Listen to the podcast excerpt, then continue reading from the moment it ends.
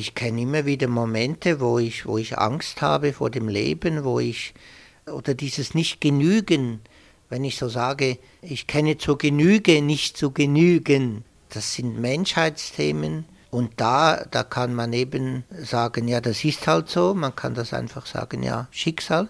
Oder man kann sagen, nee, genau in diesem wunden Punkt, wenn ich mich dem stelle, da liegt eine Wachstumschance.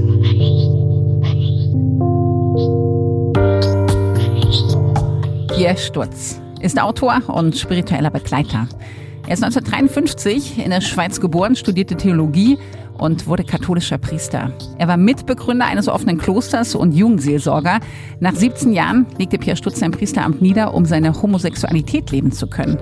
Der Autor ist großer Fan von Filmen, liebt die christliche Mystik und setzt sich für einen persönlich gestalteten Glauben ein. Wie wir ein Leben führen können, das sich wirklich nach uns anfühlt, das ist eine der großen Fragen, die ihn umtreibt. Sicher ist, es ist möglich, aber nicht einfach. Im Herbst 2016, da habe ich mit ihm gesprochen in einem Münchner Hotel. Ich bin Anne Vogt im Gespräch mit Pierre Sturz. Sie sind ein absoluter Filmfreak. Sie können Filmszenen, in die Sie sich verliebt haben, manchmal 50 Mal gucken, einfach weil Sie das mögen und weil Ihnen das Kraft gibt und weil Ihnen das gut tut. Mal angenommen, jemand würde einen Film über Ihr Leben drehen. Wie müsste der Titel dieses Films lauten? Haben Sie da eine Idee? das fängt ja schon gut an.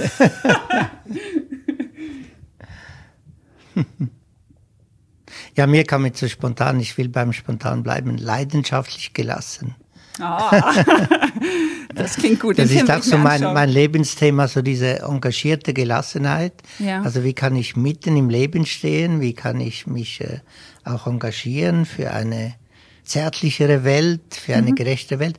Und wie kann ich da trotzdem eben mich nicht verlieren, mich nicht aufreiben? Das sind so meine Lebensthemen und, äh, und ich mag auch so eben so diese Spannung leidenschaftlich gelassen, oder? Weil es gibt ja so viele Leute, die sagen dann, entweder ist man gelassen oder man ist leidenschaftlich. Mhm. Das geht doch nicht. Mhm. Und äh, dass das gehen kann, das äh, zeige ich eigentlich gerne auf. Übe ich auch selber ein. Na klar, und ich glaube auch, dass es dann viele Leute, die so eher auf der leidenschaftlichen Ebene sich befinden, dass sie dann oft auch so verbissen werden können in manchen Sachen, mhm, oder? Ja. Deswegen ist Gelassenheit wahrscheinlich keine schlechte Idee. Ja, genau, ja. das ist ja auch mein Weg, oder? Mein ganzes Schreiben ist ja durch eine zweijährige Burnout-Zeit entstanden mit 38 weil ich eben zu verbissen war, oder? Es war wirklich immer nur kämpfen, kämpfen, kämpfen. Mhm. Und äh, die Welt ist leider schon damals äh, so verrückt, dass es, äh, dass es einfach, es genügt nie. Also sie können Tag und Nacht äh, sich einsetzen und sie müssen sich immer eingestehen, es ist nur ein Tropfen auf dem heißen Stein. Mhm. Und das hat mich dann wirklich äh, zusammenbrechen lassen, um einfach anzunehmen, äh, dass es eben wichtig ist zu kämpfen und zugleich ist es eben auch ganz wichtig, äh, für mich zu sorgen. Also für meine Life Balance, für meine, äh, einen guten Umgang auch mit mir, mit meinem Leibsein und ja. Ihnen gefällt sehr der Film Timbuktu aus dem Jahre 2014. Der schildert die Situation in Mali 2012. Islamisten drängen in Timbuktu ein und verbieten den Menschen dort alles, das Lachen auf öffentlichen Plätzen, Musik hören und zum Beispiel auch Ball spielen. Und da gibt es diese eine Szene, in der Jugendliche Fußball spielen ohne einen Ball. Und für sie ist das so eine Szene, die zeigt, wie Menschen in Würde ihren Weg gehen können. Haben Sie dafür ein Beispiel aus Ihrem Leben? Ja, da habe ich natürlich viele äh, Beispiele. Äh, sicher auch, dass ich mein äh, Priesteramt niedergelegt habe, um endlich zum, ganz zu mir zu stehen. Mhm. Also auch zu meiner Sehnsucht, ein, einen Mann lieben zu können, mich mhm. lieben zu lassen. Aber für mich gibt es natürlich, ich denke, das ist das zentrale Lebensthema für mich und für viele Menschen eben nicht in der Opferrolle stecken bleiben. Also da, wo wir Rückschläge erfahren im Leben, da, wo wir vielleicht auch massiv in Frage gestellt werden. Da gilt es, sich zu verbünden. Und das fasziniert mich eben total in dieser ganz kurzen Szene. Die ist ja kaum eine Minute. Also die habe ich wirklich hundertmal schon gesehen, weil, weil die gibt mir Rückgrat, oder? Also lass dich nicht runterkriegen, lass dich nicht klein machen. Was immer passiert und was mir da eben gefällt, das sieht so unscheinbar aus, oder dann ist dann so die Bedrohung, also durch das Mofa, diese Islamisten. Und was machen diese Kids? Sie gehen in die Bewegung, oder? Also sie machen Körperübungen, mhm. weil das ist etwas ganz Zentrales, wenn wir umzingelt äh, werden von der Lähmung, von der Ohnmacht, von der Resignation, dann lässt sich das aus meiner Sicht nicht nur äh, gedanklich bearbeiten, oder? Mhm. Da brauchen wir wirklich auch äh, Leib sein, den Körper. Mhm. Also da, darum ist für mich Jogging, Meditation, Yoga, Qigong, Schwimmen, wild tanzen. Äh, also ich mache den Menschen immer wieder Mut, das geht auch so durch all meine Bücher hindurch, oder? Dass Meditation nicht nur dieses Augen schließen und Stillsein bedeutet, sondern dass eben auch, äh, für mich bedeutet es, ganz bei der Sache zu sein. Also mich eben hinzugeben an etwas und das, also auch in der Bewegung kann ich äh, äh, durch die Wiederholung innerlich ruhig werden, weil wir haben ja geradezu in den westlichen Ländern haben wir eine unglaubliche Tendenz, dass wir krampfhaft entspannen wollen, weil mhm. wir wollen es auch total gut machen. Und ja, und ich glaube, das kann man gar nicht so wirklich machen. Sowas passiert auch so ein bisschen. Genau, ja. Sie waren Jugendseelsorger, Priester und sind jetzt spiritueller Begleiter und natürlich auch Autor. Können Sie sich an ein spirituelles Erlebnis aus Ihrer Kindheit erinnern? Boah, da gibt's natürlich viele. Also ich bin so katholisch erwachsen, das war halt dann noch so die enge katholische Welt. Aber diese Rituale, zum Beispiel die Kerzen, was ich bis heute mag, äh, Kerzen anzuzünden, vor allem für andere Menschen, denen es nicht gut geht, das mache ich immer am Abend, stelle ich eine Kerze hin, die ganze Nacht hindurch äh, auf dem Balkon brennt, eben also ich brauche so kleine Symbole, mhm. das habe ich erfahren. Aber was bei mir auch ganz stark ist, sind die Bäume. Äh, ich würde sagen, oder da, wo, wo wo man irrtümliche noch gemeint hat, die Indianer, die würden mit den Bäumen reden können und wir christliche Menschen dürften das nicht, oder? Mhm. Das habe ich schon intuitiv, hat es mich als kleiner Junge immer wieder zu den Bäumen gezogen, weil ich gemerkt habe, boah, die sind so, die sind da, die sind verwurzelt äh, und die gehen in die Höhe. Und bis heute sind für mich so Bäume spirituelle Begleiter, die mir eben Mut machen, äh, mich selbst zu werden und über mich hinaus wachsen zu können.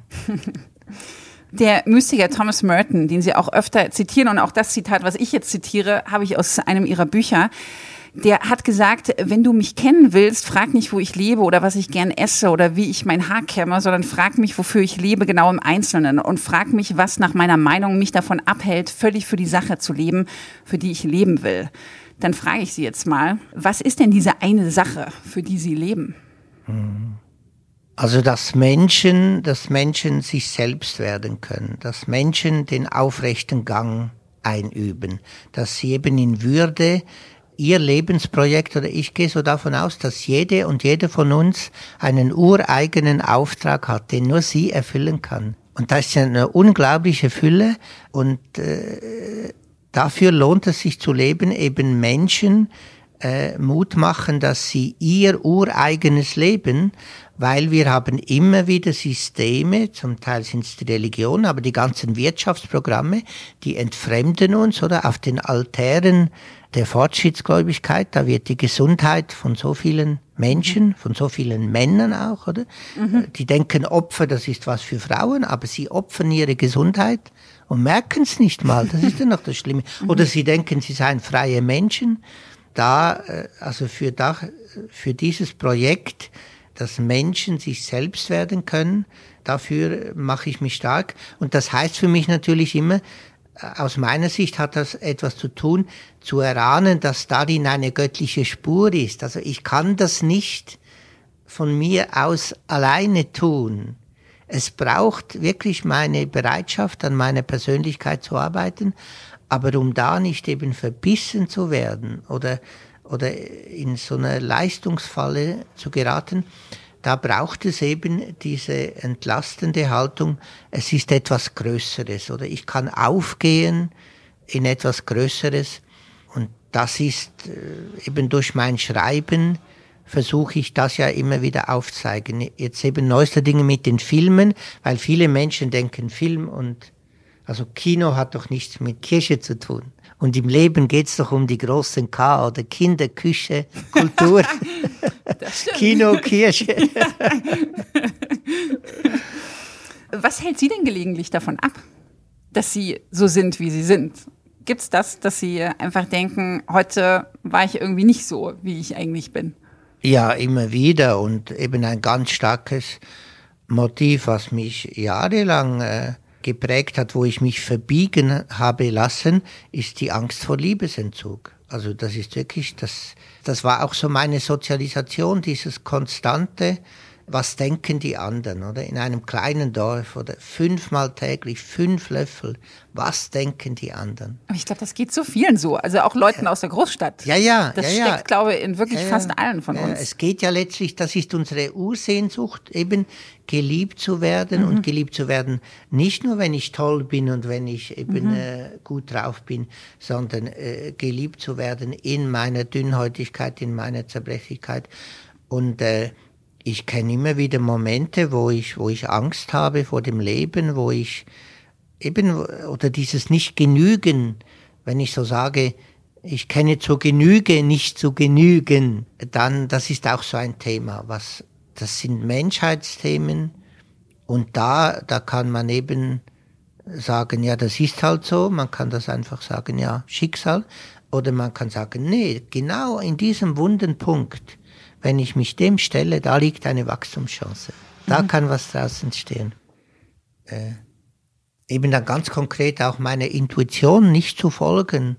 Oder so dem ersten Impuls, oder? Kinder machen uns ja das auch vor. Die spüren eigentlich sehr schnell und dann, je erwachsener man wird und eben auch je mehr entfremdet von sich, dann, dann folgt man nicht mehr dieser ersten Spur. Ja, dann so, ist auch sofort der Kopf dann. Ja, genau, ja. Der einem irgendwas ja, mitteilen sagt, das möchte. geht doch nicht, genau. wo gehen wir hin? Ja. Äh, man kann doch nicht freischaffende Journalistin werden, das lässt sich nicht leben. und äh, das ist doch sonnenklar, man muss doch alles immer kontrollieren und, und, und. Und mhm. kommen alle diese Themen. Mhm, das stimmt.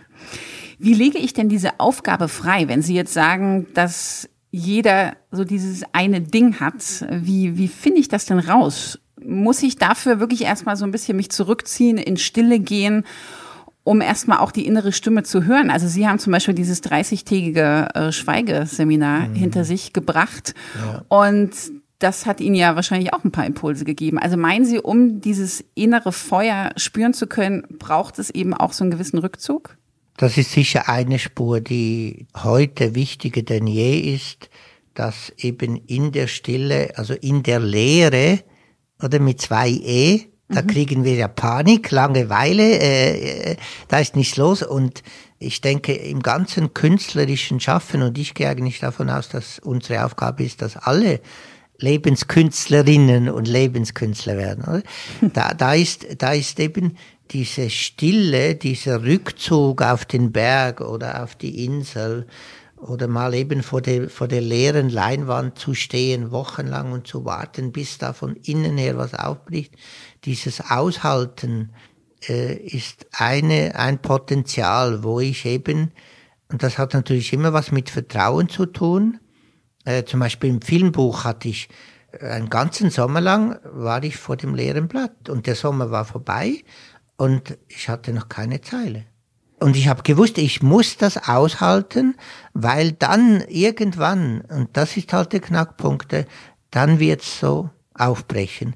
Und darum mache ich Menschen Mut, jetzt nicht 30 Tage zu schweigen, weil das ist ja so eine große Hürde, aber ich mache Mut regelmäßig so kleine, also ganz konkret im Alltag schon, auf meinen Atem zu achten, aber auch im Kalender, ich weiß, für viele tönt das völlig exotisch, aber einzuschreiben, zu Gast bei mir. Mhm. Oder hier in München, der Münchner Karl Valentin, heute Abend besuche ich mich, mal schauen, ob ich zu Hause bin. Oder?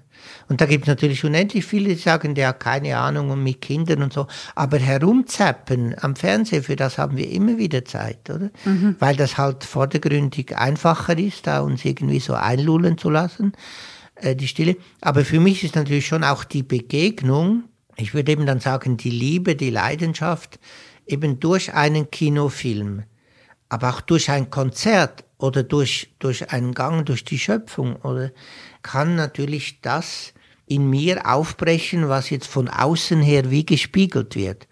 Wenn ich auch auf meinen Selbstwerdungsweg zurückgehe, dann sage ich, das sind eben nicht nur die Ermutigungen des, des Liebhabers des Lebens aus Nazareth, der hat mich auch ermutigt, werde dich selbst. Mhm. Äh, aber es sind natürlich eben ganz viele Kinogeschichten, wo ich mich wie äh, mitidentifizieren konnte, wo ich gemerkt habe, ah, der schafft's auch, ah, die hat's auch geschafft. und darum würde ich sagen, es braucht beides, den Mut in sich zu gehen und den Mut eben auch sich inspirieren zu lassen, und da aber dann auch dran zu bleiben, das kann auch, das kann auch ein Traum sein. In der Nacht, ich erwache, ich sehe eigentlich mit großer Klarheit, boah, das wär's, oder? Und dann kommen natürlich sofort alle Wenn mhm. und Aber. Und darum bedeutet es immer wieder dem ein Stück weit dann Raum zu geben, das zu würdigen, was man spürt. Aber wie haben Sie zum Beispiel, wenn Sie jetzt sagen, Sie haben den ganzen Sommer vor einem weißen Blatt Papier gesessen, wie haben Sie das aushalten können? Also was haben Sie da gemacht? Das ist natürlich dann die ganze Achterbahn der Gefühle, mhm. weil am Anfang habe ich gedacht, okay, heute, morgen wird's gehen und dann eine Woche, zwei Wochen und dann kommt natürlich die Panik und dann kommt, äh, boah, kann ich überhaupt nicht mehr schreiben und und äh, und ich glaube oder und ein Sommer danach, äh, weil danach hatte ich wieder all meine Vorträge, ein Sommer danach hat sich ja dann das Buch geschrieben und ich glaube, das ist auch eine meine Qualitäten der Bücher, dass die Leute dann eben das spüren. Da, da, da hat jemand, der, der schreibt nicht einfach, sondern der geht zuerst durch das hindurch. Und das, das verbinde ich eigentlich mit, mit Selbstwerdung. Also, das spüren die Menschen heute sehr stark zum Glück und da lassen sie sich auch nichts mehr bieten, ob jemand da einfach irgendwas sagt, weil, weil er das so irgendwie angelernt hat oder ob das so ob er da auch durchgegangen ist mhm. mit dem Auf und Ab. Und dieses Aushalten und dieses wieder verunsichert sein. Ich habe jetzt wieder neu die Biografie von Gandhi gelesen. Da begegnen sie genau dieser Spannung, oder? So klar zu wissen und dann wieder die Rückschläge und dann die ganzen Auseinandersetzungen mit der Frau und den vier Kindern und alles und. Als Sie diese 30 Tage Schweigen begonnen haben, das hat ja auch eine ganze Weile gedauert, bis Sie sich überhaupt angemeldet haben. Also ja. Sie haben immer mal wieder angerufen, gefragt, wann dieses Seminar stattfindet. Das ging so über Jahre, dass Sie das immer so ein bisschen, mhm. ich sage jetzt mal, vor sich hergeschoben haben. Ja. Ich weiß nicht, ob es das trifft. Aber was glauben Sie denn, war die Sehnsucht in Ihnen? Also wo kam die her, dass Sie wirklich auch an so einem Seminar, trotz allem, trotz anscheinend auch vieler Ängste, die da aufgekommen mhm. sind, Sie hatten ja trotzdem diese Sehnsucht. Wo kam die her? Ja. Ja, ich denke, die ist in uns angelegt. Das ist so für mich wie ein anderes Wort auch für eben Gottessuche. Also die jüdische Dichterin Nelly Sachs sagt ja, alles beginnt mit der Sehnsucht. Und eben dieses kleine Beispiel, dass sich da jahrelang war immer diese, dieser Dialog zwischen Angst und Sehnsucht. Ich versuche mich anzumelden, äh, ich bin ganz glücklich, dass es nicht klappt. Oder? und dann, und so vergehen Jahre. Und das höre ich ja in vielen Gesprächen. Und, und einige, die spüren es dann leider überhaupt nicht mehr, weil dann, das kann sich dann wie auch ein Panzer bilden, dass man da gar nicht mehr rankommen will, darf. Ich mache eben Mut, da auch sich Zeit zu geben und immer wieder in Dialog zu treten mit der Angst und mit der Sehnsucht und dann irgendwann, äh, eben jetzt in meinem Beispiel, da lache ich auch drüber, war einfach die Sehnsucht stärker und dann habe ich mich drei Jahre im Voraus angemeldet. Hätte ich ja schon von 20 Jahren machen können. Aber da, ich wäre gar nicht auf die Idee gekommen. Mhm. Äh, und an dem können wir sehr viel lernen. Und dann je näher dann die 30 Tage kamen, umso mehr war dann wieder diese Achterbahn. Ja, ich kann doch, nee, ich kann doch mhm. erst nächstes Jahr und dieses Jahr geht's nicht und so. Aber woher glauben Sie, dass diese Angst auch kam? Also wovor hatten Sie Angst, dass Sie sich selbst begegnen und das hat Ihnen einfach ähm, Ängste? Ja, es war, oder so wie ich es ja dann auch erlebt habe. Also ich meine, ich war in einer Gruppe. Wir waren 20 Leute, ganz unterschiedliche. Die jüngste war 32 und der älteste, glaube ich, 75. Also wir waren eine ganz tolle Gruppe ich kenne die alle nur vom Schweigen, also ganz intensive Begegnungen. Mhm. mhm. So, so, mal toll, wenn man eben nicht sagen muss, was man alles schon gemacht mhm. hat und wer man so genannt ist, sondern wenn man sein kann.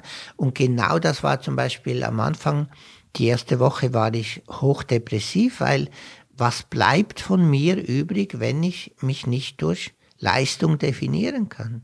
Also bleibt da was übrig? Also stimmt das wirklich? Eben, was da so fromm gesagt wird, du bist gesegnet vor allem tun. Und ich hatte panische Ängste und, und ich, es ging mir einfach schlecht und obwohl ich immer gestöhnt habe, dass mein Briefkasten so voll ist, aber dann einfach keine Post zu kriegen, keine Anrufe, keine, niemand will was von mir. Das hat mich in erstem Mal dann runtergezogen und das andere, das war ja dann schon immer das war auch der Grund, warum ich mich bewusst äh, für diese 30 Tage entschieden hatte. Und ich hatte jeden Tag ein kleines Gespräch mit dem Begleiter. Das war ganz wichtig. Sonst hätte ich mich auch nicht angemeldet. Aber es ging eben darum, meine, meine unglaubliche Angst vor meinem Schwulsein, das mal anzuschauen. Mhm. Und davor hatte ich, ich wollte das einfach nicht. Ich wollte nicht zu dieser Minderheit gehören. Ich bin so ein Windertyp und, und, und Schwule sind die sind in der Minderheit. Und, äh, und ich wollte das einfach nicht sein, weil ich, äh, und diese 30 Tage dank einem Priester, der mich eben sehr gut begleitet hat und mir eben Mut gemacht hat und gesagt hat, was die offizielle Kirche bis heute leider nicht sagt. Äh, wir können eben Gott nur erfahren, wenn wir Mensch werden. Und beim, bei mir heißt das Menschwerden auch zu diesem Teil zu stehen. Ich lasse mich ja nicht reduzieren auf das. Ich bin ja viel mehr. Aber die sexuelle Orientierung ist einfach etwas ganz Prägendes äh, mhm. im Leben.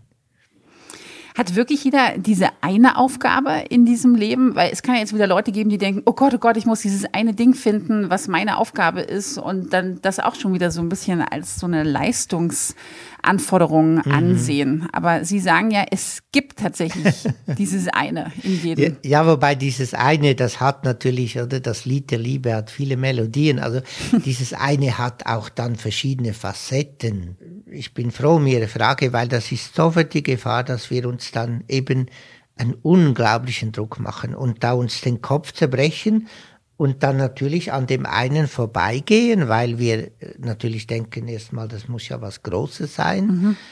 Und ich mag so diesen, äh, einer der ersten Filme vom deutschen Filmemacher Werner Herzog, der heißt, auch Zwerge haben klein angefangen. und, und das ist für mich jetzt, das ist sehr biblisch. Also wenn Jesus sagt, wenn ihr nicht werdet wie die Kinder, findet ihr keinen Zugang vom, vom Traum Gottes dieser Welt. Und für mich heißt das, bis Open End kann ich klein anfangen. Ich kann mhm. mit 99 kann ich noch klein anfangen und kann eine Variante dieses einen oder das eine, das ist immer auch das viele, äh, aber es geht so wie darum, wo ist mein roter Faden, wo ist mein, und das entdeckt man manchmal auch erst im Nachhinein. Sören Kierkegaard sagt, dass das Leben gilt es vorwärts zu leben, verstehen tut man es rückwärts. Und das, das ist mir dann wichtig, um eben diesen, diese Verkrampfung da rauszunehmen. Bis Sie beruflich begonnen haben mit dem Schreiben, hat es ja wirklich bei Ihnen auch einige Zeit gebraucht. Mitte 30, das haben Sie auch schon gesagt, hatten Sie erstmal diesen Burnout. Zwei Jahre hatten Sie mit dem zu tun und Ihre Willenskraft hatte Sie bis dahin hingebracht, das sagen Sie. Aber dann ging es plötzlich nicht mehr weiter. Gibt es am Willen etwas auszusetzen? Wenn ich eben nur Wille bin, das ist es, also, also ich finde, im Leben geht es darum, dass ich lerne zuzupacken und darum braucht es eine Willenskraft. Die habe ich bis heute, die möchte ich nicht wissen. Aber wenn ich immer nur zupacken muss, dann, dann werde ich dann oder später erschöpft sein. Mhm. Und darum kommt eben das andere, das Geschehen lassen, das mich hingeben an das Leben und da sind ja eben diese weisen Frauen und Männer, man nennt sie Mystiker, da haben ja viele noch Vorurteile, dass das immer so exotisch sei. Aber das ist für mich sehr bodenständig, weil das sehen Sie bei einem Meister Eckhart in Erfurt, bei der temperamentvollen Teresa von Avila. Aber dann bis ins 20. Jahrhundert, Dorothee Sölle, da kam es Köln. Das waren alles jetzt politisch hoch engagierte Menschen, die aber irgendwann im Leben gemerkt haben, wenn ich nur vom Willen her, wenn man es jetzt noch anders sagt, wenn ich nur von der Ich-Ebene und nicht auch von meinem Selbst eben oder vom Herzen her oder wenn, wenn nicht etwas auch fließen darf. Und darum ist ja so meine Aktualisierung von diesem großen Wort Mystik. Wir kennen Momente, wo wir voll da sind und ganz weg.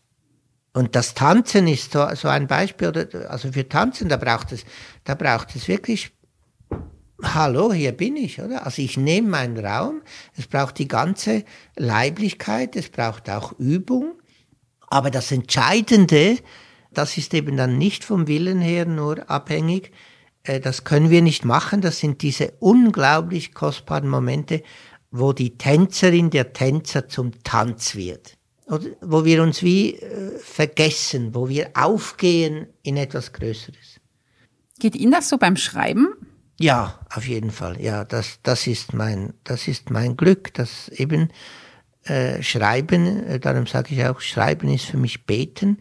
Das ist meine mystische Spur, diese Momente, wo es schreibt, wo ich einfach mitten in der Nacht aufstehe und gar nicht manchmal nicht in einem Wachzustand eben. Ich sage dann schreiben ohne zu denken. Ich weiß, dass das nicht gehen kann und dass es sehr gut geht. es schreibt, es mhm. schreibt und es schreibt.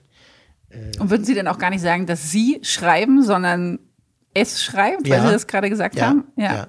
Also mein, das ist, das ist ganz klar. Meine, meine dichtesten Texte oder ich habe zum Beispiel jetzt gestern mit, mit Freude erfahren, dass da mein, mein Buch Verwundet bin ich und aufgehoben für eine Spiritualität der Unvollkommenheit.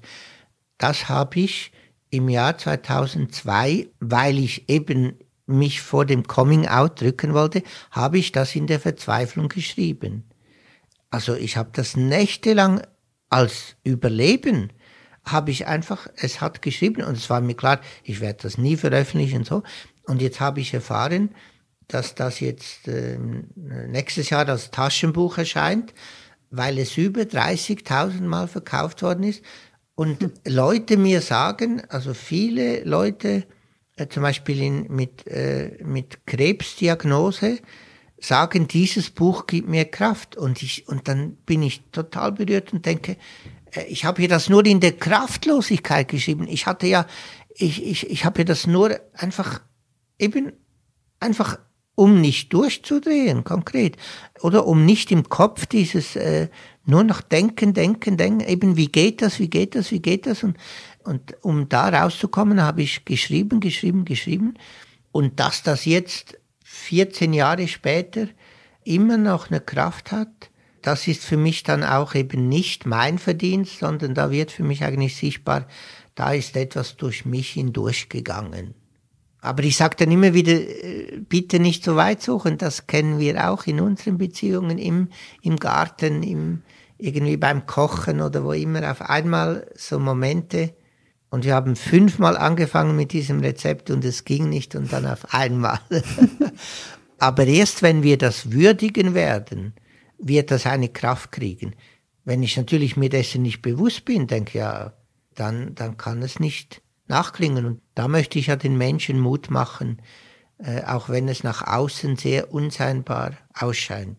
Ich behaupte das mal, äh, dass eben wir das eigentlich alle kennen, so kleine Kraftmomente, wo etwas durchbricht.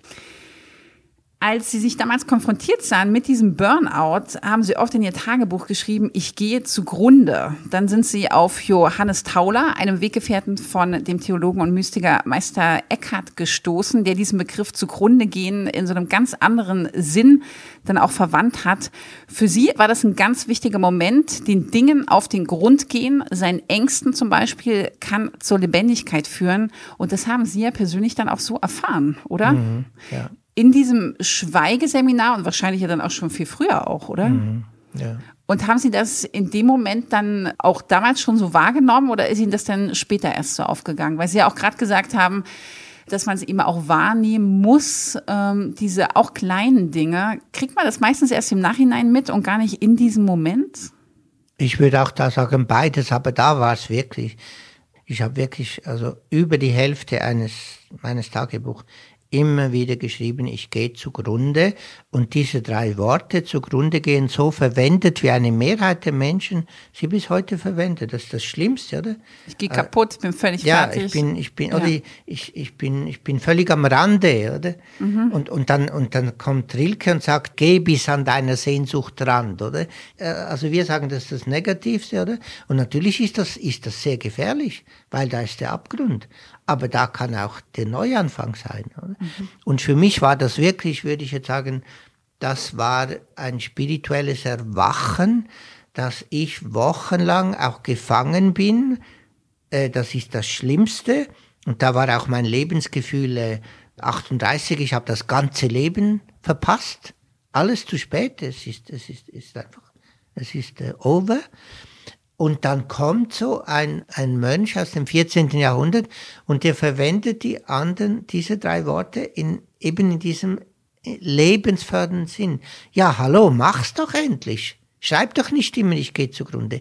Geh jetzt mal deinem Leben auf den Grund. Hm. Geh dieser Frage nach, wer oder was hindert dich eben, das zu leben, was du eigentlich spürst. Mhm. Und das war für mich so, äh, das war die absolute, das war auch mein Zugang zu, zur Mystik, weil das so existenziell war und also begriffen habe ich es dann, das war im Bruchteil von Sekunden, das ist es. Dann habe ich aber nochmal zehn Jahre gebraucht, um mhm. wirklich dem auf den Grund zu gehen, weil, weil dann kommen die Ängste, dann kommt auch wieder die Ausreden, dann kommt wieder ja, nee, wir müssen in die Höhe gehen, nicht zugrunde. Mhm. Ich will doch Gipfelerlebnisse und, und, und. Äh. Aber sind die Gipfel eigentlich da unten? Würden Sie das sagen? Ja, ja. Wobei Gipfelerlebnisse, die, auch, sind, gibt's auch da oben. die sind uns auch verheißen. Aber auf dem Gipfel können sie nicht leben. Ich habe eine Freundin, die war Kilimanjaro, jahrelang hat die sich vorbereitet. Und dann ich sehe die da oben auf einem Foto, die denke denk ich also echt kurz vor dem Abflug. Die war dem so dem Himmel entgegen und dann frage ich sie, wie lange warst du da oben? Und die wollte mir die Antwort nicht geben, weil sie selber irgendwie noch nicht, nicht hören wollte. Keine Viertelstunde. Also sie können da oben nicht leben. Auf dem Gipfel kann man nicht leben. Wenn wir das nicht akzeptieren, dass es wieder runtergeht, dann kommen sie in ein Zuchtverhalten. Das ist ja auch ein unglaubliches mhm. Phänomen, mhm. dass so viele Menschen, also jetzt Stars, die so eine Fülle von Anerkennung haben, eben in diesem Potenzial sind, weil sie nicht dann wieder runtergehen möchten. Aber es soll beides geben im Leben, das beflügelt sein, das und aber dann wieder eben sich nicht abwerten. Das ist ja das, was, was sehr oft so passiert oder dass wir uns dann so abwerten, wenn es dann wieder so ganz alltäglich wird und wenn ich halt am, am anderen Morgen nach einem super äh, Auftritt einfach müde bin und schlapp und, und einfach, äh, äh, weil der Körper äh, auch noch was zu sagen hat. Ja, der Körper ist ein gutes Stichwort, äh, denn Sie sagen über diese Zeit, als Sie mit diesem Burnout konfrontiert waren, noch heute sitzt Ihnen diese Erfahrung der Selbstwerdung im wahrsten Sinne tief in den Knochen. Was haben denn Ihre Knochen damit zu tun? Was mir nämlich aufgefallen ist, als ich mich mit Ihrem Leben beschäftigt habe, dass Ihr Körper oft auch so der Indikator für den Beginn einer Krise und dann eben auch eines Neuanfangs war. Also Sie hatten den Burnout, da konnten Sie ganz lange nicht schlafen, dann gab es den Tinnitus mhm. und es gab immer so Zeichen von Ihrem Körper. Ja, ja. Ja, also das, was wir heute Psychosomatik nennen, die Seele, die ist ja sehr geduldig, aber auch sehr, sehr, sehr hartnäckig. Das ist auch so. Und wenn wir nicht auf ihre Signale hören, die aus meiner Sicht zuerst wie als Einladung kommen, dann hat sie keine andere Möglichkeit, als durch den Körper zu schreien. Also ich wäre echt nicht da, wo ich jetzt heute stehe, glücklich befreit, durch dieses gnadenlose Schreien, eben wo ich nicht nur, da sind wir wieder bei diesem Punkt, oder? Es geht darum, nicht nur vom Kopf her zu leben. Also ich habe immer gesagt, mir ist alles klar, ich habe den Überblick, aber das war, das war im Kopf hatte ich den Überblick. Aber, aber ich bin Gott sei Dank nicht nur Kopf, sondern, und es war eigentlich immer durch den Leidensdruck, wo ich gezwungen wurde, das ist ja auch für mich so eine der, der großen Lebensfragen, braucht es denn so einen Leidensdruck, damit wir eben uns verwandeln lassen. Und ich sage immer noch, ich hoffe, ich hoffe, es gibt für mich zwei große Verwandlungspotenziale, die Liebe und das Leiden. Eben durch die Liebe, äh, das heißt eben auch durch, wenn wir eben wachgeküsst werden von unserer Kreativität oder, also das muss jetzt nicht nur die äh, Liebe zu einem Mensch sein, sondern in allen Facetten, aber da, wo, wo die Angst sich wahnsinnig äh, eingemauert hat äh, oder ja auch gespeichert ist im Körper, da, da braucht es das Element des Leidens. Sich zu entdecken bedeutet eben auch das abzulegen, was lebensbehindernd ist. Und Sie sagen auch, loslassen ist das größte Ziel des Lebens. Wie machen wir das denn? Das finde ich nämlich gar nicht so einfach. Ja. Vor allem auch rauszubekommen, was lasse ich denn jetzt los? Also ja. was ist behindernd und was ist ja. gar nicht so verkehrt für mich? Mhm. Und das ist diese uralte Weisheit, das zu ändern, was ich ändern kann und das annehmen, was sich im Moment nicht verändern lässt und das eine vom anderen zu, zu unterscheiden. unterscheiden. Und das können Sie nur jeden Tag. Hm. Aber es geht letztlich darum, eben, ich nenne das engagierte Gelassenheit, immer wieder zu lassen. Das heißt, mich zu lassen, meine Erwartungen zu lassen. Und das ist, das ist unglaublich schwierig. Und warum ist es das Wichtigste? Weil dann etwas geschehen kann, was, was ich, äh, wo ich mir sonst im Weg stehe. Aber ich sage ja, ich sage ja auch diesen Satz, oder? Loslassen ist das größte Ziel im Leben, darum lasse dieses Ziel los. Schreibe ich in einem meiner ersten Bücher. Und damit sage ich, das gilt für alle diese tollen Sachen. Sobald ich mir dann äh, einen Stress mache, und beim Loslassen ist das, ich kenne das, äh, drei Monate Schlaflosigkeit. Ich wollte loslassen und, und vor lauter Loslassen konnte ich nicht mehr loslassen. Also es geht immer um eine Haltung, oder auch also in der Partnerschaft mich einlassen und zugleich merken, wenn ich, wenn ich meine Partnerin, meinen Partner haben will, dann ist das das Anfang vom Ende, oder? Weil haben heißt dann auch kontrollieren. Das heißt dann auch Eifersucht. Das heißt dann, das heißt dann, er, er muss so werden wie ich. Und, und dann, der gehört mir auch Ja, so. und der gehört mir, oder? Und, und, und darum ist das äh, unsere Lebensaufgabe, aber nicht im Sinne, wie das halt jahrhundertelang äh, aus meiner Sicht eben ungesund entfaltet wurde durch Leibfeindlichkeit. Oder? Dann haben wir gesagt, ja, wenn wir schon lassen müssen, dann genießen wir schon gar nicht. Weil wer genießt, der, der kann dann nicht mehr lassen, weil dann die Sucht kommt. Oder? Und das ist für mich eben in einer leibzentrierten Spiritualität geht es darum, wo eben auch Sexualität und Spiritualität versöhnt sind, dass ich genießen kann und aber drauf immer wieder mehr oder weniger achte, dass ich dann nicht in ein haben wollen Haltung komme. Ja, und wie soll das gehen? Äh, jeden Tag mehr oder weniger. Das ist, das, aber letztlich, also letztlich geht es darum, ein anderes Wort verlassen, es geht darum, vom ersten Moment äh, unserer Geburt geht es darum, sterben zu lernen. Und wir sterben ja ganz viele kleine Tode den Tag in durch Enttäuschungen, Ernüchterungen. Und jetzt können wir das alles nur negativ werden oder wir können sagen, nein, da, da ist immer wieder die Einladung, noch mehr im Augenblick äh, zu leben.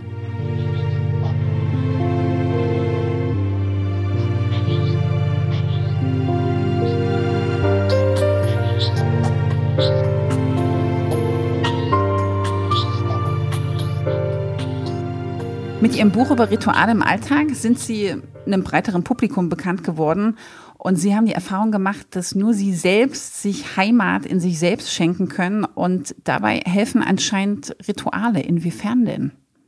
Weil in diesem äh, sich durchs Leben peitschen oder im Hamsterrad oder jetzt diese ganze Selbstoptimierung, also was, eben da, da sind wir auch wieder, oder was ich heute alles, äh, das ist jetzt eigentlich die Schattenseite von dem, was ich gesagt habe. Eben finde das eine, werde dich selbst, oder? Und, und jetzt dieses unglaubliche Selbstoptimierung, oder? Also wo ich, wo mein Terminkalender voller als voll ist, oder? Und, und da kann eben diese uralte Weisheit, dass ich mir kleine Momente gönne, wo ich wieder tief durchatme, wo ich eben diese Achtsamkeit, wie sie Jon Kabat-Zinn entfaltet hat, dieses Hallo, äh, wo bin ich? Will ich das wirklich? Geht's um das so? Die können da eine Hilfe sein, eben in einer Welt, wo wir, wo, wo mir jeden Tag hunderte von Programme, hunderte von Selbstverwirklichungsmethoden heute angeboten werden. Und Sie sagen vor allem auch, dass diese Rituale uns ja auch in so ein Verständnis bringen oder in so eine Erfahrung, dass es eben nicht nur um uns geht, sondern dass wir tatsächlich in was Größeres eingebettet sind. Ja, ja. Können Sie erklären, wie das funktioniert? Wahrscheinlich ist das ein bisschen schwierig, aber was, was meinen Sie damit? Konkret, ich bin viel mit, der, mit, der, mit dem Zug unterwegs, das heißt, ich warte viel. Also in meiner alten Konditionierung alles nur Störung, alles verlorene Zeit. Ich stehe am Bahnhof, ich warte, jetzt kann ich eben da herumtigen, mich stressen äh, in dieser Vorstellung, dann würde der Zug schneller kommen wenn ich da herum, äh, was, ja, was ja nicht der Fall wird sein schwierig, wird. Ja. Oder ich kann eben diese, diese kleinen Momente nutzen, dass ich wirklich versuche, gerade zu stehen, einen Moment die Augen zu schließen und mir zu sagen, Pierre, ich stehe zu dir. Und ich verbinde mich, das ist für mich absolut entscheidend, ich verbinde mich mit allen Menschen auf der ganzen Welt, die jetzt auch sich nicht im Stich lassen, weil darin eben äh, das Göttliche sich ereignet. Also Gott ereignet sich, wenn Menschen sich nicht im Stich lassen. Und das fängt bei mir an, aber das hat etwas mit Frieden äh, in Gerechtigkeit zu tun. Und weil man natürlich auch dann ja auch andere damit ansteckt. Also wenn Sie so stehen und aufrecht durchs Leben gehen, bemerken das ja auch andere. Ja, ja. Eben und um das geht es, oder? Wir haben eine natürliche Ausstrahlung und wir unterschätzen dieses Potenzial und darum mir tut's richtig weh, wenn ich all diese Gesichter anschaue. Ja, eben, das sind diese Verbissenheit, wie die Menschen durchs Leben gehen. Oder? Und wenn Tich Nathan sagt, das ist ja sowas von banal, lächle dem Leben zu, oder? Das kann jeder Trottel schreiben. Aber wenn sie es dann wirklich versuchen, in den Alltag hineinzuholen, dem schwer. Leben immer wieder, dann, dann sehe ich keine andere Möglichkeit als Rituale, das heißt Übung, Training, Training, Training und in diesem Training darauf zu achten, dass sie nicht äh, eine neue Leistungspeitsche mhm. äh, mit religiösen Motiven äh, sich da drauf schaffen. Äh, ja.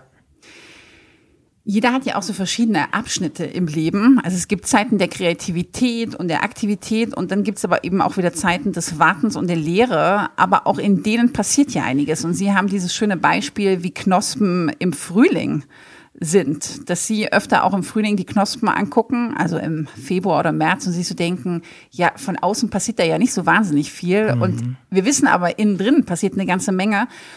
Und manchmal kann es dann eben auch lange dauern, bis diese Knospen aufgehen. Und genau diese Prozesse gibt es ja auch in uns, dass unsere Knospen sozusagen auch ein bisschen länger brauchen, bis die aufgehen. Wie finde ich denn da den sogenannten richtigen Zeitpunkt. Also, dass ich es eben nicht, wie Sie jetzt zum Beispiel auch mit dem Beispiel, was Sie angebracht haben, dass Sie eben dieses Buch schreiben wollten über die Filme und dass Sie eben dann nicht einfach so diesen Willen genutzt haben, gesagt haben, okay, ich will das diesen Sommer schreiben und jetzt schreibe ich das eben auch, sondern dass sie sich da eben Zeit gelassen haben, ohne aber das komplett zu vergessen und zu sagen, ach na gut, das Buch, das taugt eh nichts mhm. und es war vielleicht eh eine blöde ja. Geschichte. Also wie finde ich da für mich so eine, so eine Balance, mich nicht komplett zu vergessen, aber mich auch nicht in so ein, ich muss das jetzt machen, ja. reinzubringen. Das mhm. finde ich gar nicht so einfach. Ja, das ist, Sie stellen all die großen Fragen, die ich auch gerne beantwortet haben möchte. Ja, um das geht es, oder? Weil ich kann, ich kann, ich kann die Verabredung mit dem Leben, kann ich eben auch dauernd verpassen, oder? Also ich kann, genau. ich kann alles verdüdeln. Mhm. Also John Lennon, oder? Echtes Leben geschieht, wenn wir mit anderen beschäftigt sind, oder? Und das ist genau die Spannung, oder? Wo spüre ich, jetzt ist es dran und jetzt, und jetzt gilt es eben auch hartnäckig zu sein und auch zu kämpfen. Also zum Beispiel mein erstes Buch in Deutschland, ich habe das 21 Verlagen geschickt und 21 Absagen gekriegt. Weil ich war der kleine, unbekannte Schweizer und viele haben mir dann geschrieben, tolle Texte, aber es kennt sie niemand, oder? Und da bin ich zum Beispiel dran geblieben. Also ich hatte dann äh, diese verrückte Idee, immer am ersten des Monats schicke ich einem Verlag das Manuskript waren alle meine 150 Psalmen. Also am 1. Januar, erstes, erster Versand, 1. Februar und dann auch, auch um die Absagen so ein bisschen zu dosieren. Mhm. Aber dahinter steckt eben diese Spannung. Ich muss dranbleiben, aber letztlich äh, kann ich es nicht machen. Genau, wir können das eigentlich gar nicht so richtig steuern, oder? Es ist genau das, was Sie sagen. Wir lassen es so halb passieren und aber so ein bisschen müssen wir auch was dazu tun und da eben diese Balance ja, zu finden. Ja. Und da hilft eben auch aus meiner Sicht wieder beides.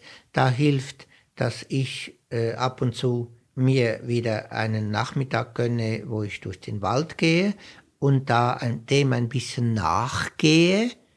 Drücke ich mich jetzt um die Aufgabe oder ist es noch nicht reif? Mhm.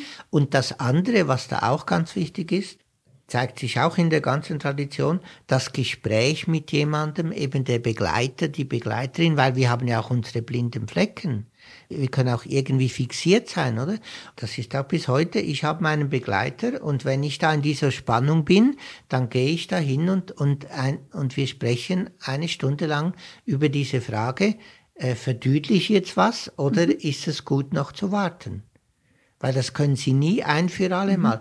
Mhm. aber sie spüren eigentlich in all den großen Fragen, die sie mir jetzt heute gestellt haben, es geht letztlich immer um diese Einladung vom Bewusstsein, um merken, es ist in der Spannung, also äh, es geht darum, da drin zu bleiben, weil wenn ich in die Entweder-Oder-Falle komme, dann ist es. Äh Aber da sind wir so schnell drin. Dass, ja. Da sind wir regelrecht so ein bisschen drauf konditioniert, weil die Spannung ist auch immer das, was ich eben auch so ein bisschen ertragen muss. Das passiert ja. dann nicht so von alleine und das ist manchmal eben auch unangenehm. Ja. Und davor drücken wir uns ja eben auch gerne.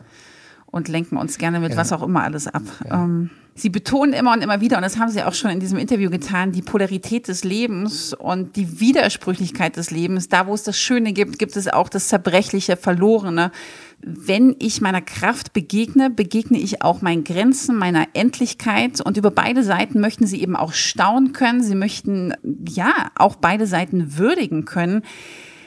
Wie stellen Sie das denn an? Das Schöne zu würdigen, das ist ja wahrscheinlich für die meisten relativ einfach, aber eben auch diese andere Seite, dass man der eben auch eine Würdigung schenkt. Und mhm. dass man eben auch, wenn man sich in Situationen befindet, wo man jetzt so denkt, oh Gott, das nun wieder, oder auch in sich selber, mhm. oh Gott, jetzt ähm, bin ich wieder traurig oder was ja. auch immer da passiert. Mhm. Wie können Sie in solchen Momenten das sozusagen willkommen heißen und sagen, okay, das ist auch Teil meines Lebens und das ist eigentlich auch gut so?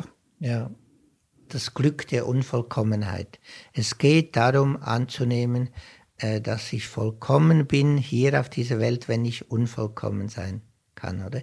Ich mhm. kann es Ihnen auf Englisch jetzt leider nicht sagen, äh, aber der Leonard Cohen, der da am 7. November gestorben ist, oder? Eines in seinem, einer kleinen Lyrics, oder? Sagte das so wunderbar, oder? Es ist erst durch den Riss, wo das Licht durchscheinen kann. Oder? Ja, das, um, das habe ich auch gehört. Ja, oder, und um das geht oder? Der hat alles auf den Punkt gemacht. Oder? Und wir sagen natürlich, das ist ein Riss, oder wenn wir eine, eine äh, wenn Sie eine Statue sehen und da ist ein Riss, oder dann ist es die, ist die kaputt. Äh, und das anzunehmen, ohne das Schöne dann äh, abzuwerten und, und äh, äh das ist echt äh, Lebenskunst mir hilft da zum Beispiel, habe ich jetzt konkret in diesem Sommer wieder erlebt, ich hatte die Möglichkeit, das Labyrinth von Chartres zu begehen. Also aus dem Jahre 1006 wurde das da gebaut, oder diese uralte Lebensweisheit, die Sie jetzt wirklich interreligiös finden, äh, dass wenn Sie zur Mitte kommen möchten, dürfen Sie 28 Kehrtwendungen machen. Und sie müssen bis zum äußersten Rand gehen, bevor sie dann zur Mitte kommen. Also die Mitte ist da, sie erwartet sie, aber das ist eben nicht dieser, dieser Schnelldurchlauf, sondern das sind auch diese sogenannten Rückfälle, wo ich ja dann so gerne Hieronymus zitiere, ein Theologe aus dem fünften Jahrhundert, lach nicht über jemanden, der zwei Schritte zurückgeht, bedenke, er könnte Anlauf nehmen. Das ist mit Humor ausgedrückt, oder? Wir können Anlauf nehmen, wenn wir wieder mit unserer Dünnhäutigkeit konfrontiert sind. Und wir werden auch menschlich, also wenn ich jetzt denke, all mein Leiden, was ich meinem größten Feind wünsche ich nicht, dass der so, also das war ja bei mir auch suizidal, lebensgefährlich, oder? Äh, aber dieses Mitgefühl, ich könnte nie so Texte schreiben, wenn ich nicht so auch gelitten hätte. Und darum geht es eben, dass wir durch Schöne einfach unglaublich viel äh, ausstrahlen können und durch das Lachen, das äh, haben wir eigentlich noch nicht darüber gesprochen, das ist ja für mich auch ganz wichtig jetzt nochmal wieder werden, oder sich krümmen vor Lachen, das ist auch so ein Moment, oder? Also das Lachen kann ein unglaubliches Potenzial sein, aber nicht auf Kosten von immer gut drauf sein müssen, sondern das Weinen, also hätten unsere Augen keine Tränen, hätte unsere Seele keinen Regenbogen, sagt ein indianisches Sprichwort. Eben lachen und weinen dürfen und sich dabei gut fühlen dürfen. Da gibt's ja auch diese Momente, wenn man, ähm, auch vielleicht, wenn man zum Beispiel auf einer Beerdigung ist und dann sitzt man nach der Beerdigung zusammen und erinnert sich an schöne Momente mit der Person, die mhm. gestorben ist. Und dann kommt man ja auch manchmal ins Lachen. Ja. Und da ist eben auch das Lachen und das Weinen recht nah beieinander genau. dann auch. Das ist volles Leben. Da, da erfahren wir es nämlich. Mhm. Aber in uns ist dann so ein Abwertungssystem, dass, äh, dass sich äh, eben, wenn diese Vielfalt sein darf, äh, dann kann daraus was entstehen. Und immer da, wo ich dann werte und abwerte, und das ist natürlich, äh, das ist, wir, wir, wir werden ja mit der Muttermilch, wird, gibt's immer, ist alles sofort richtig falsch und. Mhm. Also es geht darum, sich und das Leben mit all seinen Widersprüchlichkeiten wertzuschätzen. Und in der christlichen Tradition wird ja oft davon gesprochen, seinen Nächsten zu lieben. Was Sie da vermissen ist, liebe dich selbst. Wie könnte man denn im Rahmen der christlichen Kultur oder der christlichen Lehre das mehr kultivieren? Was sind denn da Ihre Vorschläge?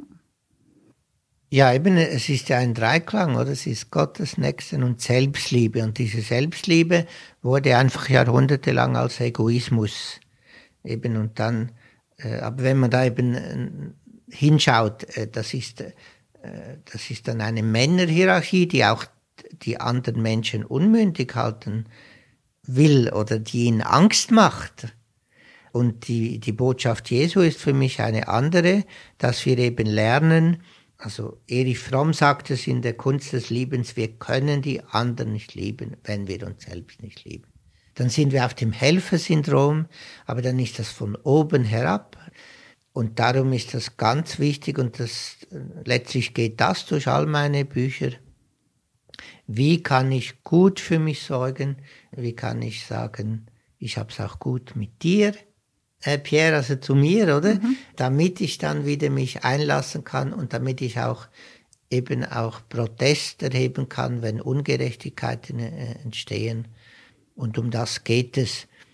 Und mich fasziniert eben, dass, dass da alle Mystikerinnen und Mystiker, die man hat leider zu wenig auf sie gehört, die haben eben diese verlorene Dimension der Selbstliebe, haben die äh, hervorgeholt. Also eigentlich war das schon immer da, ja. nur keiner hat so Richte dein Augenmerk auf dich selbst, Meister Eckhart. Und dann lass dich wieder. Oder? Mhm. Weil wenn du nur immer um dich selbst kreist, dann wirst du unglücklich, äh, dann wirst du narzisstisch und, und äh, ja.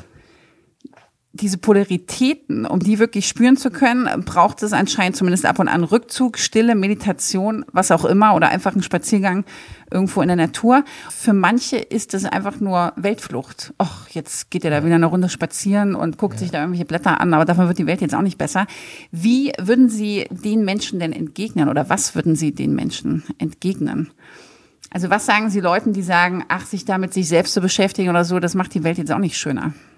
Doch, das macht sie schöner, wenn, wenn das dann eben fließen kann, weil, äh, oder die Grundhaltung ist, ich bin Teil eines Ganzen. Aber das können Sie jetzt, ist nicht mein Spezialgebiet, auch in der Quantenphysik oder dieses Vernetztsein, oder? Also wenn ich in meine Kraft bin, wenn ich, äh, dann strahlt das aus. Und das strahlt weltweit, hat das eine Wirkung. Und wenn ich in die Angst, in, im Stress, wenn ich da herumtigere, äh, dann hat das auch eine, eine Ausstrahlung. Es ist ganz wichtig, dass wir eben äh, uns einsetzen jetzt für gewaltfreien Widerstand. Martin Luther King, äh, Gandhi machen es uns vor, hochaktuell.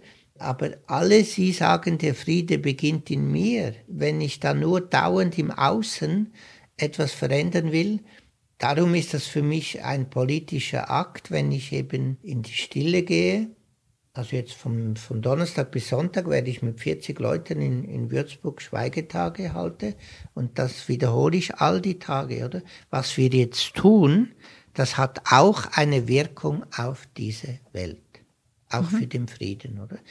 In der, und ich habe dann aber die Hoffnung, dass die Leute dann in ihrem Umfeld auch wieder aufstehen oder auf die Straße gehen. Das geht für mich Hand in Hand. Genau, es gibt ja jetzt zum Beispiel Donald Trump wird jetzt der nächste ähm, Präsident in Amerika.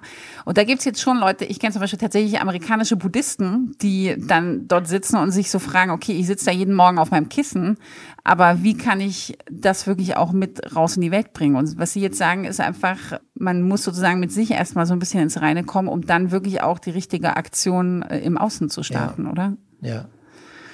Und, und dann auch anzunehmen, das ist für mich zum Beispiel entscheidend, weil die Fülle der Möglichkeiten, äh, äh, allein jetzt all diese Organisationen, wo man sich engagieren kann, äh, und ich mache einfach Mut, dass ich da auch irgendwie etwas wähle und sage, und das genügt, oder? Mhm. Also ich verschicke zum Beispiel seit Jahren mit Amnesty International Protestbriefe. Ich gehe da zu Mahnwachen, oder? Und dann sage ich, okay, und jetzt müsste ich noch da und da und da, aber äh, da fängt schon wieder an, oder? Und äh, damit ich nicht äh, im defizitären Bereich bin, das bringt ja eh nichts, oder? Mhm.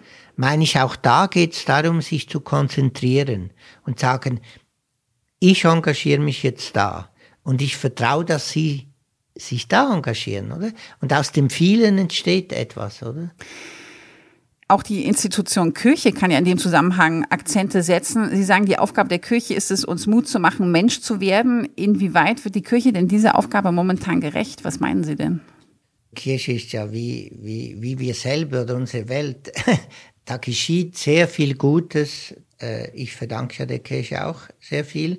Und dann eben meine Kritik an der Kirche heute ist, dass sie sich zu sehr in den Strukturen verirrt, oder was da alles jetzt wieder umstrukturiert wird und also äh, und dass sie eben einfach jetzt wichtige Thema der Menschwerdung, zum Beispiel, die, wenn ich jetzt von der katholischen Tradition ausgehe, oder die Stellung der Frau, oder?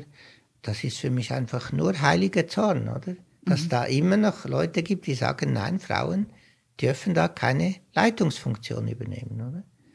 Und, und da werde ich einfach weiterhin aufstehen, mich empören und sagen, das ist ein Verrat an der Botschaft Jesu, oder? Obwohl ja mehrheitlich Frauen sind, die ehrenamtlich sich engagieren. Und damit will ich sagen, vor Ort geschieht unendlich viel Gutes. Aber wir haben leider eben noch eine unglaubliche ähm, Schere da zwischen der Leitungsfunktion, die zum Beispiel jetzt in dieser Frage einfach in großer Sturheit einfach immer noch die Frechheit haben kann zu sagen, nein, das, das hat Gott nicht vorgesehen, oder? Mhm. Und das ist für mich, die können das schönreden, solange sie wollen. Das ist für mich eine Zweiklassengesellschaft, oder? Das geht eben, und, und da, da, Sie spüren da meinen Zorn, oder? Äh, und da sind mir eben diese Frauen im Mittelalter, eine Mechthild von Magdeburg, oder in einer Zeit, wo man diskutiert hat, ob Frauen eine Seele hätte, also Männer haben diskutiert. Oder? Was haben diese Frauen gemacht? Etwas ganz Elementares für jeden Mann, für jede Frau. Sie sind nicht in die Opferrolle geblieben. Sie sind auf eine andere Ebene gegangen. Sie haben sich gar nicht eingelassen auf so eine schreckliche Diskussion, sondern sie sind aufgestanden und haben Bücher geschrieben. Gute Bücher schrieb man damals nur auf Latein, weil das die Bildungssprache, aber Frauen hatten keine Möglichkeit. Und dann haben sie eben Sprachgeschichte geschrieben, weil sie aus dem Mangel nur in der Muttersprache schreiben mhm. zu können, eine Stärke gemacht haben. Mhm. Und, und darum bleibe ich auch in der katholischen Kirche und kämpfe für eine andere, weil ich da diese Frauen und Männer im Rückgrat habe, die sagen, äh, ich, ich möchte das würdigen, was, es geschieht sehr viel Gutes, äh, aber in den Knackpunkten äh, ist für mich eben noch Genau, es geht ja, es geht ja zum Beispiel auch äh, um ihre eigene Homosexualität, ja. ähm, dass sie da ja dann auch ihr Priesteramt abgeben mussten mit 49 Jahren, glaube ich. Ja. Das war ja auch einfach ihr großer innerlicher Konflikt, dass sie gesagt ja. haben, okay, also einerseits möchte ich ein guter Christ sein, was auch immer das heißt, ähm, und auf der anderen Seite bin ich aber homosexuell und die Kirche erzählt mir, mhm. dass das nicht zusammenpasst. Und da müssen Sie doch auch empört sein. Ja, da bin ich natürlich unglaublich empört. Und da genügt es mir nicht, und da sind ja jetzt auch Schritte gemacht worden. Papst Franziskus, wer bin ich, da zu urteilen? Und das ist schon mal ein wichtiger Schritt, für den ich dankbar bin. Aber trotzdem aber, sagt er, ein Akt äh, von einem Homosexuellen ist immer noch nicht ähm, Ja, geduldet, aber, aber es wird mir nicht auf Augenhöhe genau, begegnet, genau, oder? Genau. Ich bin immer noch der Sünder und man soll jetzt mit ihm schon mal äh, äh, mit ihm am Tisch essen und so, oder? Mhm. Aber das genügt mir nicht, oder? Weil mhm. ich auch da überzeugt bin, dass Gottes Liebe sich ereignet in der Liebe, die ich erlebe.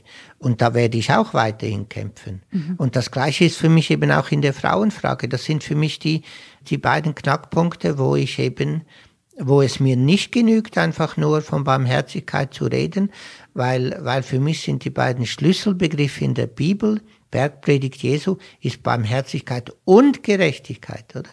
Also es heißt, Mitgefühl zu haben, aber es heißt, jedem Menschen gerecht zu werden mhm. und ihn nicht als kleiner Armer, ja, ja, dann wenden wir uns dir halt zu.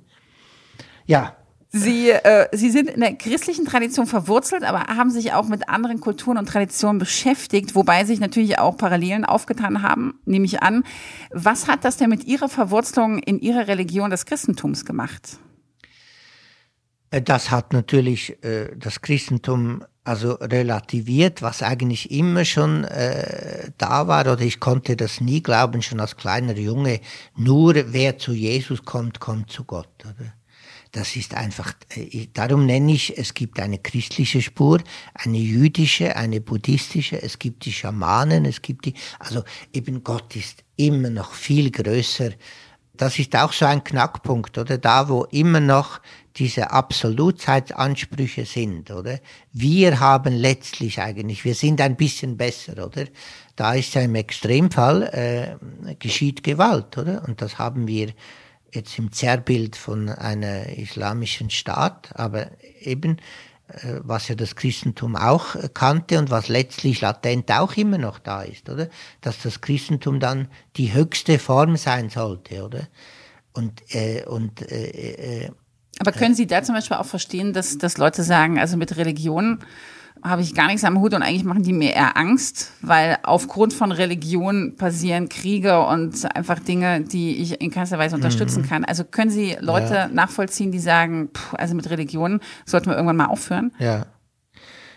Ich kann es verstehen, unterstützen kann ich es nicht, weil, weil, weil eben für mich ist jeder Mensch unheilbar religiös und mhm. wir brauchen Sozialformen. Also wir brauchen Formen und wenn wir alle abschaffen würden in kürzester Zeit, wird es die wieder geben. Ja. Also da, das gehört zu unserem Menschsein, das ist eine ganz wichtige Frage eben. Religere vom Lateinischen her diese Rückverbindung und wir brauchen Sozialformen und sobald wir Sozialformen haben, das, das, das fängt schon an, wenn Sie in Ihrem Wohnquartier mit ein paar Leuten einen kleinen Verein gründen und nach kürzester Zeit haben Sie halt auch Unterschiede und dann, mhm. äh, und dann kann man den einfach wieder auflösen und man kann im Streit auseinander oder kann sagen, nee, es geht eben darum zu lernen, was wir jetzt heute interreligiösen Weg äh, entdecken. Aber ich würde mit, mit äh, Hans Küng, der dieses Weltethos entworfen hat, ganz klar sagen, oder? Es gibt keinen Frieden auf dieser Welt, wenn es nicht auch den Frieden der Religionen gibt, oder? Und, und die Kritik, die da kommt, die ist berechtigt, äh, aber das Kind mit dem Bad ausschütten ist für mich einfach, also sehr naiv auch. Äh, das, ja, Haben Sie ein Lieblingsgedicht? Vielleicht eins, das die Welt in ihrer Schönheit und in ihrer Zerbrechlichkeit würdigt? und wenn ja, wäre es schön, wenn Sie es vortragen könnten. Oh. nur, nur wenn Sie mögen. Sie müssen auf keinen Fall. Spontan kam mir sofort äh, äh, Hilde Domin und äh, Raine Maria Rilke. Also Hilde Domin, da ist einfach, wir werden äh, dieses wunderbare Gedicht, aber ich bringe es jetzt nicht auf die Reihe. Äh, oder wir werden gewasch, gewaschen mit den Wassern der Sintflut und wir gehen durch die Löwengrube, bis wir immer mehr zu uns selbst entlassen werden, oder? Also das ist für mich so, eben würde ich sagen, das ist mein Leben oder durch die Löwengrube mit Daniel oder also durch das Schwere, aber dahinter wartet etwas oder dass wir äh, zu uns selbst entlassen werden.